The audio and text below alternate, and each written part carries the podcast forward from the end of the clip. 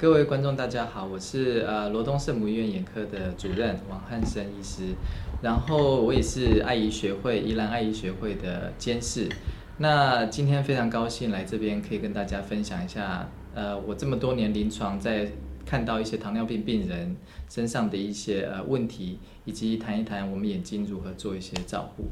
请王医师讲一下眼睛的结构。OK，呃，其实，在了解眼睛的病变之前呢，我想先让大家了解一下我们眼睛的基本结构。呃，这边可以看到，我们眼睛其实就像一颗球一样，因为我们大家平常看到都是眼睛的正前方，所以就看到黑眼珠的部分。但实际上呢，你侧面把它剖开来看呢，其实眼睛是有很多层的结构。我们从最前面叫做眼角膜，然后中间那一层呢，就是我们的主要的透镜，叫做水晶体。那再跑到最后面的部分呢，就是我们最重要的视网膜。其实这三层结构呢，就是我们眼睛负责主要把光线带到眼睛，然后让我们的视网膜感光。所以中间的任何一个步骤出问题，例如说眼角膜受伤，或甚至水晶体有混浊，或甚至视网膜出现病变会有问题的话，我们视力就会受损。我们这边可以看到哈，这张照片哈。呃，这个是我们全身上下唯一可以直接看到神经跟血管的地方，所以我们的视网膜的呃眼睛的还有视神经的检查其实非常重要，因为它透露出很多讯息。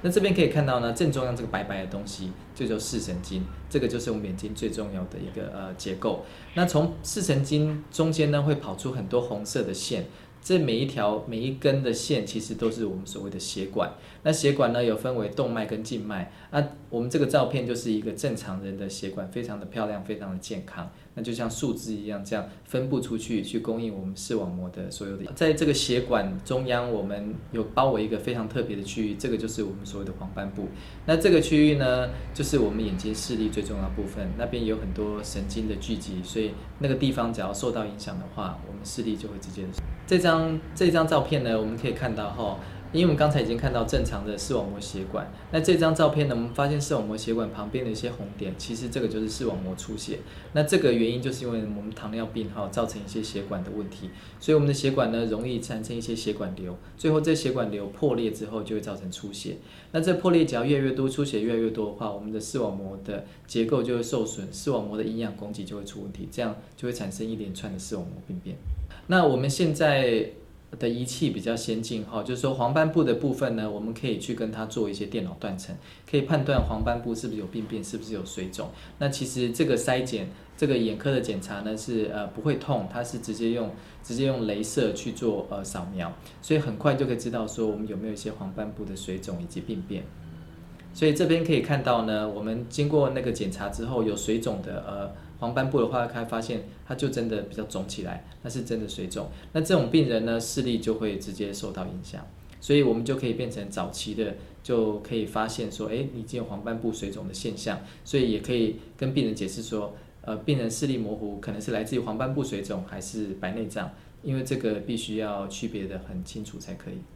请问王医师啊，就是说医生常常跟我们讲说，糖尿病人容易有那个视网膜的病变，嗯，那这个是为什么呢？因为其实糖尿病它是一种呃全身性的疾病哈，它主要影响很多部分，包括小血管、大血管，还有一些神经神经病变、末梢神经的问题。那我们视网膜是我们眼睛里面哈非常一个精细的结构，因为负责看东西的地方。那里面呢其实有非常丰富的神经血管。那糖尿病病变，因为它是全身的血管病变，所以当然它也会影响到视。网膜的部分，所以假如说视网膜呃那边的血管出问题的话，不管是出血或甚至阻塞，那就会造成视网膜功能的问题。这样子的话，我们视网膜功能变差，间接的就会造成视力模糊。那这样我们的灵魂之窗就会受到伤害。这样子。好，王医师，如果说我们现在糖尿病人如果他眼睛有点病变的话，那他可以怎么做治疗？呃，糖尿病病人的眼睛病变其实非常多重啊，所以当然这个问题后，就是我们要根据病人病变的范围以及位置。那假如说视网膜病变，我们会根据视网膜病变的严重程度做看是追踪就好呢，还是甚至要做一些镭射治疗？所以这个是视网膜病变的部分。那假如说引起，因为糖尿病它也会比较容易造成白内障以及青光眼，所以白内障的话也是可以进行一些白内障手术。那青光眼的话，我们根据它影响的范围再做一些青光眼的治疗，这样子。所以糖尿病造成的眼睛病变的话是非常多重，而且是不可以小看。那当然就是要呃定期追踪，让糖尿病科医师还有加医科医师跟眼科医师密切合作，然后避免产生一些呃进一步无法治疗的问题。